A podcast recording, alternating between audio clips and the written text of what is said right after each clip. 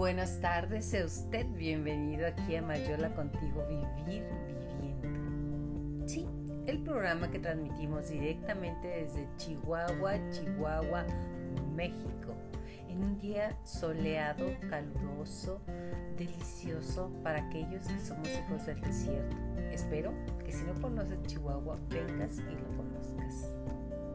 Sabes que este programa es para tonas y tones. ¿Qué son las tonas y tones? Cuarentones, cincuentones, eh, treintones. Bueno, todas las personas que estamos en evolución, que estamos aún en el planeta Tierra buscando evolucionar. Exactamente así. Yo te quiero platicar algo que las tonas y los tones hacemos mucho, que es acumular. Acumular, bueno, desde botones, yo tengo una caja de esas de Danish Cookies llena de botones. Este, ¿Para cuándo? Para cuando se ofrezcan. Jamás se van a ofrecer tanto. Aparte todo lo que vamos guardando por si lo hago, por si lo voy a reparar, porque nomás le falta un clavito, porque eh, hay que cambiar el cristal a un cuadro o demás. Ese es el problema de que guardamos y guardamos y guardamos. Llegan algunos de nuestros hijos de vivir fuera, que tienen su, su matrimonio, su familia, su forma, todo, y que crees, empiezan a tirar. ¿Te acuerdas cuando tú eras joven que eso hacías? ¿Te acuerdas cuando tenías, llegabas a casa de mamá y tenías, empezabas, mamá, esto se ve muy antiguo, mamá, esto está así o asá. Cuando llegamos así, ¿qué hacía nuestra mamá? Escondía todo porque empezamos a moverle. Yo sí, y me acuerdo cuando varias de mis amigas que viven fuera llegaban a casa de sus mamás y empezaban a tirar, a cambiarle, incluso a invertir dinero para modernizar la casa de sus padres y eso causaba un gran conflicto. Pues bueno, hoy me tocó a mí. A mí me tocó realmente que llegó mi hijo Enrique, entonces de repente, mamá, eso no sirve, mamá, ¿usas esto? No, ¿cuántos sartenes usas? Tienes un chorro de sartenes, tienes dos ollas presto, no las estás usando, guau, guau, guau, guau, guau, guau, guau, guau, guau, guau, y a la basura. Esto me trajo a la memoria cuando yo era joven y llegaba a casa de mi mamá igual y mi hermana igual. Entonces llegábamos a cambiarle su vida. Y muy molesta nos decía, no me tiran a mí porque saben que me regreso y me meto, pero de verdad dejen mis cosas, no las tiren, las puedo utilizar. Ya no las vamos a utilizar, reina. Rey, no las vamos a utilizar. Mi papá tenía el patio lleno de fierros, y yo le digo fierros porque eran eh, repuestos de sus camiones o de sus carros, y que la bujía, y que el esto, y que el otro, y que aquí. Y tenía el patio lleno y cada vez acumulaba más hasta que un día también le tocó a él a vaciar y ya no quiso volver a juntar. Yo creo que eso es lo que hacemos nosotros. Juntamos y juntamos y juntamos y le ponemos energía a eso. ¿Y qué crees? Cuando soltamos, energía vuelve a fluir. Al menos esa es la experiencia que yo quiero pasarte a ti en este día. Que me movieron todo en mi casa, me decía mi me dice todavía mi hijo Enrique, menos es más, mamá, por favor, más espacio para que llegue lo nuevo, para que tú te puedas mover más libremente, para que estés más a gusto y para que tu casa se vea más bonita. yo no. Bueno, ahí entró un diálogo entre la razón y el sentir de una tona. Y ok, haz lo que tú quieras, hijo, pero no quiero verte. No quiero ver que saques, no quiero. Total, que hicieron fila aquí afuera de mi casa, que, que de gente que lo que para él era basura, para ellos es tesoro y eso me recuerda exactamente eso. Lo que para ti es basura, para otras personas es tesoro. Entonces, así fue y realmente sí, me sentí liberada. Me gusta mi casa como está y me gusta que dentro de algunas cosas que tenemos las tonas y los tones, debemos de aprender de los hijos. Es tiempo, ¿eh? Es tiempo de aprender de los hijos y darles oportunidad y no decir, yo lo sé todo, cuando necesites a hija, tú ya la tiraste. O cosas que decimos, cuando necesites, no te hagas ni te acuerdas en dónde las guardaste. Simple y sencillamente lo que pasa es que vuelves a comprar y vuelves a acumular. Fluye el cambio es para aquellos que podemos adaptarnos a él. Ya estamos en un cambio. Ya las cosas que ibas a reparar, la verdad es que no creo que las reparemos. La verdad no creo que eh, vayamos a tejer esa chambrita o ese suéter o, o es que aprender a hacerlo. No creo, podemos aprender muchas cosas, pero de lo que tenemos guardado, soltar y soltar y que llegue lo nuevo. Pero eso fue la introducción. A lo que voy el día de hoy, que va mucho con las emociones y va mucho con todo lo que lo que tenemos nosotros los seres humanos guardado en nuestros corazones. Hoy te quiero platicar de la dependencia o codependencia.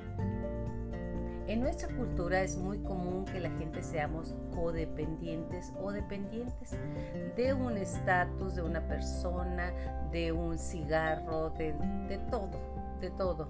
Básicamente de una persona. Sin ella no puedo vivir. Pero créeme, si alguien no puede vivir sin ella o sin él, tampoco va a poder vivir con él, porque eso es parte de la codependencia. Pero ¿cómo podemos nosotros saber si yo soy codependiente o no? Te voy a leer algunas de las características y ahí las vamos comentando. ¿Qué te parece? Características de una persona con dependencia emocional. El dependiente emocional tiene una necesidad afectiva extrema, siendo capaz de sacrificar su propio individualismo con tal de mantener estabilidad en su vida amorosa. ¿Te suena? La dependencia emocional es un trastorno psicológico que genera un apego excesivo en alguien. El dependiente emocional es incapaz de mantener relaciones sanas. Se da tanto que se vacía Debido al miedo al abandono, la persona se anula completamente a favor de su pareja, familia o amigos. O sea, vive para satisfacer los deseos del otro. Se desdibuja, se borra. Al final o al principio ya no sabe qué quieres. ¿A dónde quieres ir a comer? A donde tú quieras, mi vida. A mí, pero ya sabes que me gustan los mariscos. Pero si quieres vamos a la carne que a ti te gusta. Incluso comer alimentos que no te gustan y más aceptar situaciones que son dañinas emocionalmente para ti. La dependencia emocional es un comportamiento adictivo en lo cual el individuo cree necesitar al otro para mantenerse completo y feliz. A continuación te presento nueve rasgos muy comunes observados en los dependientes emocionales. Es importante señalar que la lista no sustituye el diagnóstico psicológico. Simple y sencillamente son ideas para que tú sepas y tips para que te identifiques o no siendo una persona dependiente. Pero sabes qué? Si hay duda, de seguro que no hay duda. Si presentes algunos de estos comportamientos y crees que sufres de dependencia emocional, lo más indicado es que veamos en dónde estás y si lo necesitas, requieres algunas lecturas, ayuda o decidir que ya no lo deseas ser. Número uno, se siente ansioso, angustiado cuando está solo, no sabe estar solo para alguien emocionalmente dependiente, estar solo significa estar vulnerable y desprotegido. La persona no se siente segura para llevar una vida independiente y, eso, necesita al otro para darle sentido a su existencia. Uno de los elementos básicos es el miedo a la soledad. Hace que el dependiente emocional abandone totalmente su autonomía. Número 2. Enorme dificultad para tomar decisiones cotidianas. El dependiente emocional no consigue tomar decisiones sencillas como, por ejemplo, qué hacer para la cena o qué ropa usar. ¿Te gusta este vestido, mi vida? ¿Te gusta este, amiga? Si te gusta mucho, si quieres te lo, te lo dejo, yo me pongo otro. ¿Te acuerdas de eso? O simplemente, ¿qué quieres para cenar? Mira, a mí me gustaría esto, pero si quieres hago lo otro. Es anularse. Sin la opinión del otro debido al miedo a equivocarse. Necesita la validación ajena para sentirse tranquilo o tranquila. siente la necesidad de consultar a su pareja, a un familiar o a un amigo para ver qué hace, si sí o si no. Recuerda, tú tomas decisiones y si dejas que otra persona tome tus decisiones, esa también es una decisión. Número 3. Baja autoestima y sentimiento de inferioridad. La persona emocionalmente dependiente suele tener baja autoestima y sufre complejo de inferioridad, lo que hace que tenga que, tenga que percibir en los demás si voy bien o si voy mal, o ver las cosas negativas a sí misma. ¿Qué es esto? Ejemplo. Si yo me puse una blusa roja con mezclilla y eso decidí en el momento, después digo, híjole, pero me veo muy escandalosa, ¿no? Y si me hubiese puesto beige, y si me hubiera puesto beige, me hubiera visto muy, muy apagada. O sea, siempre estás viendo el punto negativo de lo que hiciste. Cuando hace algo bien, siempre se compara con los demás. No consigue reconocer sus cualidades y potencial. Esto lleva a una mayor necesidad de apoyo y cariño. Solo se siente realizado o realizada consigo mismo cuando tiene la constante aprobación del otro. Número 4. Se siente responsable, ojo, de cumplir las expectativas ajenas. Debido a la dificultad de tener aspiraciones individuales, el dependiente emocional adopta las expectativas de los demás como propias, anulando sus sueños, deseos y objetivos personales. Cuando el otro tiene éxito se alegra, como si el logro fuera suyo. Pero si esta persona fracasa, se siente culpable. Híjole, no le apoyé lo suficiente. Híjole, y si hubiera hecho esto, y si hubiera demostrado más, y él hubiera, ¿sabes qué? Es el pasado perfecto de T Odites con J. El humor del dependiente emocional también oscila de acuerdo con el estado de ánimo del otro. Si está feliz, sentirá la misma felicidad. Si está triste, se sentirá fatal. Número 5. Es una persona pasiva y sumisa. Sacrifica constantemente sus necesidades para complacer al otro o a los otros es incapaz de defender sus propios intereses incluso en el momento en que se siente desbordada por las demandas ajenas, que ya no puedo más, pero ahí estoy. Cuando se vincula emocionalmente a alguien, nunca se atreve a tomar la iniciativa ni a expresar su opinión por temor a regarla. Tiene miedo del rechazo y del abandono. Luego, vive una vida que no es la suya, especialmente si encuentra a alguien que esté dispuesto a tomar las decisiones por él o por ella. Número 6. Dificultad para poner límites. Ojo, esto es fantásticamente real. Saber poner límites es fundamental para,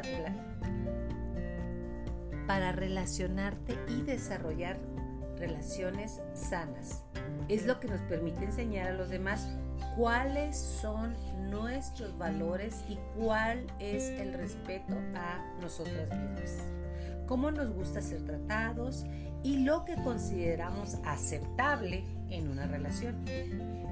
El dependiente emocionalmente no sabe decir no. Y te pregunto en este momento, ¿tú sabes decir no? Yo aprendí, ¿eh? ¿Tarde? Sí, porque aprendí hace unos años apenas. ¿Por qué? Porque para mí decir no era muy fuerte y el decir sí cuando quería decir no, simple y sencillamente lo que pasa es que me estaba negando a mí mismo. El dependiente emocional no sabe decir no cuando debe decir no. Acepta todo lo que quiere y propone al otro incluso cuando sabe que eso le hará algún daño. Yo solía decir, es que yo sé pedir para los demás, pero no para mí. Porque me daba pena. O sea, para los demás podía lograr boletos de avión, andar para todos lados, pero para mí no. Eso, eso es tener baja autoestima. 7. Creencia en el amor romántico. Uy, sí. Tiene una visión romántica del amor basado en una serie de mitos como somos seres incompletos hasta encontrar pareja. ¿Te recuerda aquello de mi media naranja? Cuando buscamos la media naranja seguramente encontraremos un medio limón que nos hará un limón completo. El amor verdadero es para siempre. En este mundo de cambios, ojalá se mantengan juntos con los cambios, pero cuando los cambios aparecen no queremos que cambien. Hacemos cosas para mantener disque cambios para seguir siendo los mismos. Los celos son la mayor muestra de amor y los celos viven en el terreno del amor, pero no es amor. Recuerda esto. A práctica y en la práctica esto significa que el otro tiene un enorme poder sobre el dependiente emocional, puesto que pone la relación siempre por encima de todo. Una de las características que acabamos de hablar y que es básica para saber si eres dependiente es, ser celoso. La seguridad, la baja autoestima juntos y el miedo al abandono hacen que el dependiente emocional sea muy celoso. Y aunado con un hombre que se siente o una mujer que se siente deliciosa porque te tiene en la mano, pues eres un terreno rico para una autodestrucción. Siempre quien sabe y quiere saber dónde está la pareja. Y claro, con quién está te conviertes en un detective fantásticamente eficiente. Sabes a quién le puso like, a quién no, a quién le sonrió, a quién fue, qué es lo que admira, cómo no lo admira. Y mira, sacas la verdad. El celoso llega al camino porque encuentra lo que está buscando. Abandona a sus amigos porque no me habló Juanito, no puedo ir contigo, lo siento, te estoy cancelando. Porque siempre necesita pasar más tiempo con su pareja, con la que cree que su pareja, como una, en una ocasión me tocó que decía, es que es mi pareja y le pusieron ahí en el face, nuestra pareja, así es. El número 9 es muy importante que lo escuches. Bueno, todos para mí han sido importantes, pero el 9 es altamente manipulado. Todas estas características hacen que el dependiente emocional sea frecuentemente víctima de personas manipuladoras y narcisistas. Se convierten en un imán. No sabes lo atractivo que son que una persona la puedas manipular y la puedas trabajar. Entonces es importante que desde el principio pongas tus límites. Muchas veces entran en una relación tóxica y no raro resulta la dependencia en abuso emocional y físico. ¿Te ha tocado ver en algún momento cómo hay abuso emocional y físico en esto? Yo sí me ha tocado verlo y vivirlo, ¿eh? porque claro que estuve en algunas relaciones codependientes. Vivirlo es sumamente desgastante, no tienes pensamiento para otra cosa y simple y sencillamente es porque la otra persona le diste un poder que no tiene. Ahora, viene lo bueno ¿Qué hacer para salir de una relación codependiente? Sé honesto contigo mismo y reconoce que hay un problema, que esto no es justo, que tú estás dando y quitando y dejando y desdibujándote, como lo dije, y la otra persona pues feliz, imagínate que te vean como un rey o como una reina, maravilloso. Una de las cosas más complicadas de hacer cuando alguien se encuentra en una situación es hacer una reflexión clara y profunda sobre lo que está ocurriendo. Es más fácil mirar para otro lado o culpar a otros porque la vieja vino y se metió en tu vida y te peleas con la fulanita o con el fulanito porque si no fuera por él serías totalmente feliz. Mentira. Eso es lo que quisiera la persona que te manipula para que tú lo hagas y le quites el foco y la responsabilidad a esa persona. Reconocer que tenemos un problema, tomar un tiempo para la autoobservación y reconocer en forma sincera que hay un problema es el principio para dar un paso al frente y acabar con la dependencia emocional. No tengas miedo a la incertidumbre. ¿Qué va a pasar? ¿Cómo me voy a ver? ¿Qué voy a hacer? Y es que muchas veces es el miedo a estar solos lo que nos hace volver y volver a una relación tóxica. Una relación tóxica se caracteriza por haber roto con tu pareja mínimo 7 a 9 veces que terminas, regresas, terminas, regresas. Que causa tanto dolor y sufrimiento porque cada vez es el fin del mundo. Cuando sentimos que el futuro solo es incierto, preferimos quedarnos ahí. Más vale malo por conocido que bueno por conocer. En el lugar que ya conocemos, por tanto, es necesario salir de la zona de confort, que tú crees que estás confortable pero estás sumamente incómodo, y adoptar una actitud positiva frente al cambio. Ya lo dijimos anteriormente, aprender a ser asertivos es esencial para gozar del equilibrio emocional, necesario para disfrutar de un mayor bienestar. Ser asertivo significa decir que uno piensa lo que piensa a la otra persona que interactúa. Es decir, se trata de respetar a la otra parte, pero también significa respetarse a sí mismo. Aprender a decir no señor, no señorita es imprescindible para recuperar la autonomía emocional.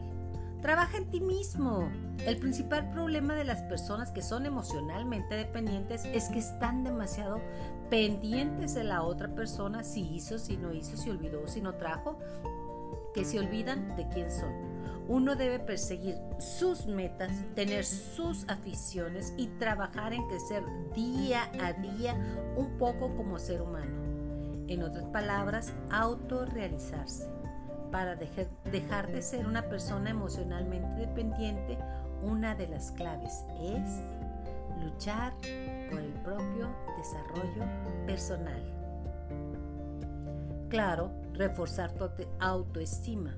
Trabajar en uno mismo es el primer paso para reforzar la autoestima, que como ya he dicho es una de las principales causas por la que un individuo se encuentra en esta situación Además, cuanto más tiempo esté usted en una relación tóxica, más se sufre las consecuencias en lo relativo a la autoestima. Por eso, es necesario realizar estrategias que nos ayuden a mejorar la autoestima.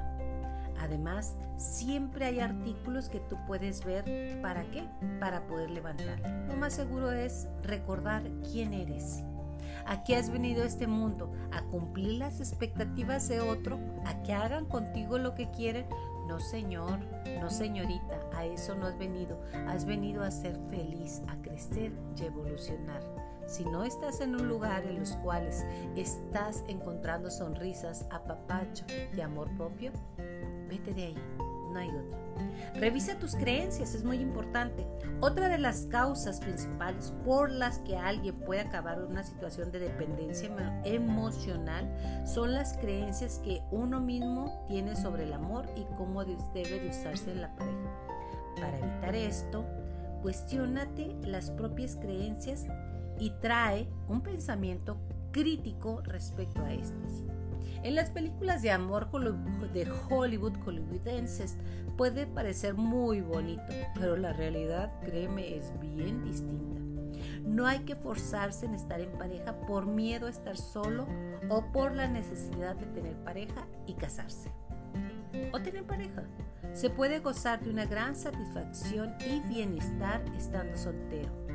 Puedes comprobarlo siempre cuando estás a gusto, cuando estás en tu casa, con un libro, con una música, con un baile, con meditación, con yoga, tantas cosas para ser feliz. Relaciónate también con otras personas. Cuando estamos en una relación codependiente, dependiente o tóxica, normalmente cerramos nuestro círculo de amistades porque no queremos que nos digan que estás mal, que te va a hacer daño, que eso no se vale. También puede suceder que la persona emocionalmente dependiente tenga una vida social pobre, pocos amigos o se sienta aislada. Esto provoca una situación complicada. porque la persona no tiene a nadie con quien hablar y explicar lo que sucede. Además, tus amigas, tus amigos y tus familiares que te han escuchado quejarte una y otra y otra y otra vez y no haces nada, ya no te van a querer oír. Porque quien se queja y se queja y no hace nada al cambio, pierde el derecho de ser escuchado. Se oye fuerte, ¿verdad? Además, debes de tener una vida socialmente activa, hacer que disfruten de relaciones más sanas y no dependamos tanto de una sola de una sola persona. Sé valiente. Recuérdate cuántas batallas has pasado, cuánto has superado en la vida. Lo que pensabas que era insuperable, lo has superado. Alguna pérdida, alguna muerte, algún distanciamiento, cambio de ciudad cuando eras joven o algo. Para salir de una situación es necesario asumir la responsabilidad porque mi hija, echarle o amigo, echarle la culpa a la otra persona no te va a llevar más que a ser víctima y eso no aporta, resta.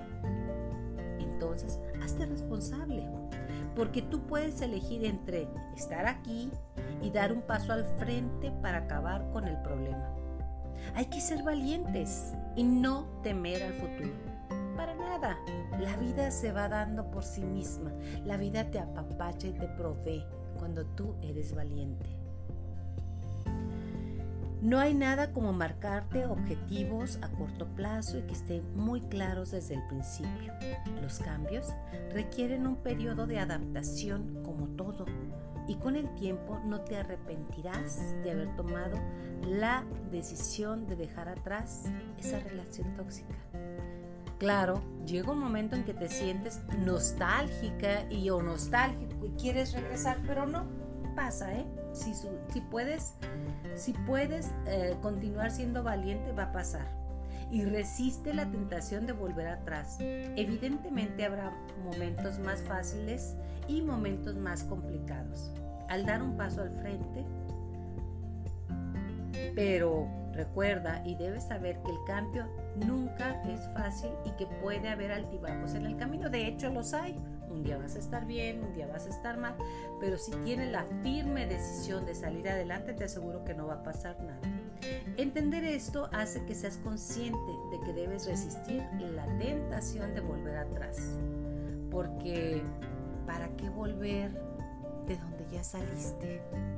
¿Para qué volver de donde ya saliste? ¿Para qué volver de donde ya saliste.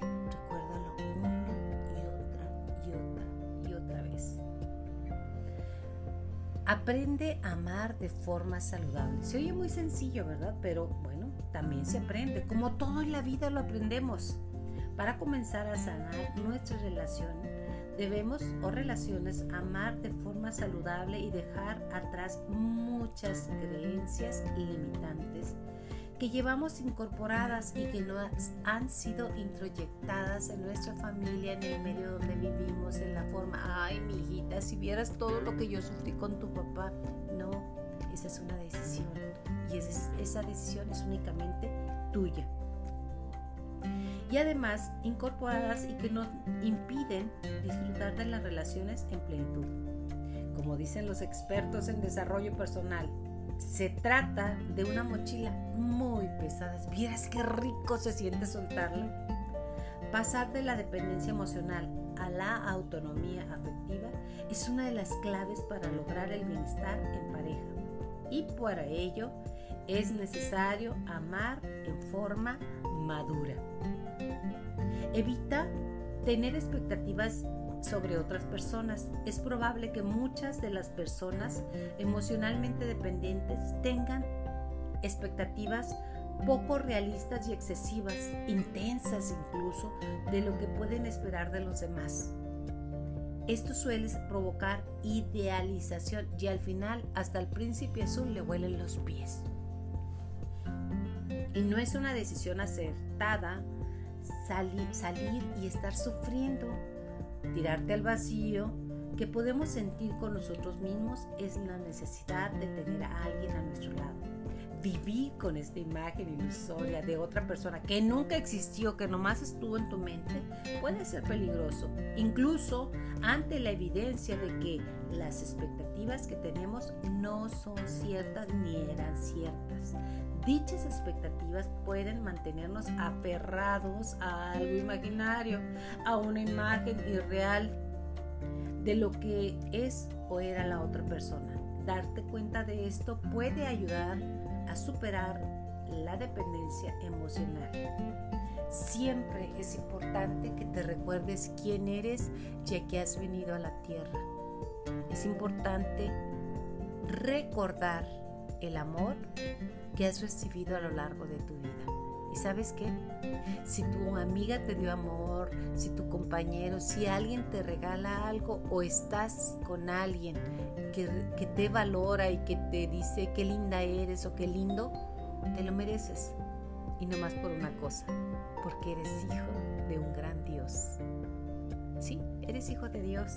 Sea de la creencia que tú quieras o de la que eres, realmente es importante recordar de dónde vienes, lo que vales y lo que quieres en esta vida, porque todos, todos, todos los días pregúntate, ¿qué quiero? ¿Qué quiero? ¿Qué quiero?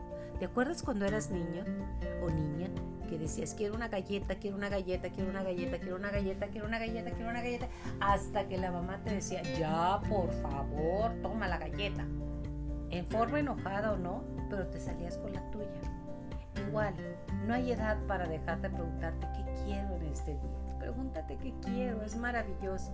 Hoy quiero ser feliz. Así abriendo el ojo, hoy quiero estar en paz. Hoy quiero tener todo lo que requiero para estar tranquila económicamente, ser abundante. Hoy quiero, ¿qué quieres? No se te olvide pedir. Hemos crecido, somos dones, pero dentro de ti vive una niña, todos los días puedes preguntarte a ti misma, ¿qué quiero el día de hoy? Y con esa pregunta te dejo. Hasta la próxima amigos. Me encanta que estés con nosotros en este podcast. Me encanta escucharte y que nos escuches para, para crecer juntos, para recordar que quiero en esta vida. Hasta la próxima.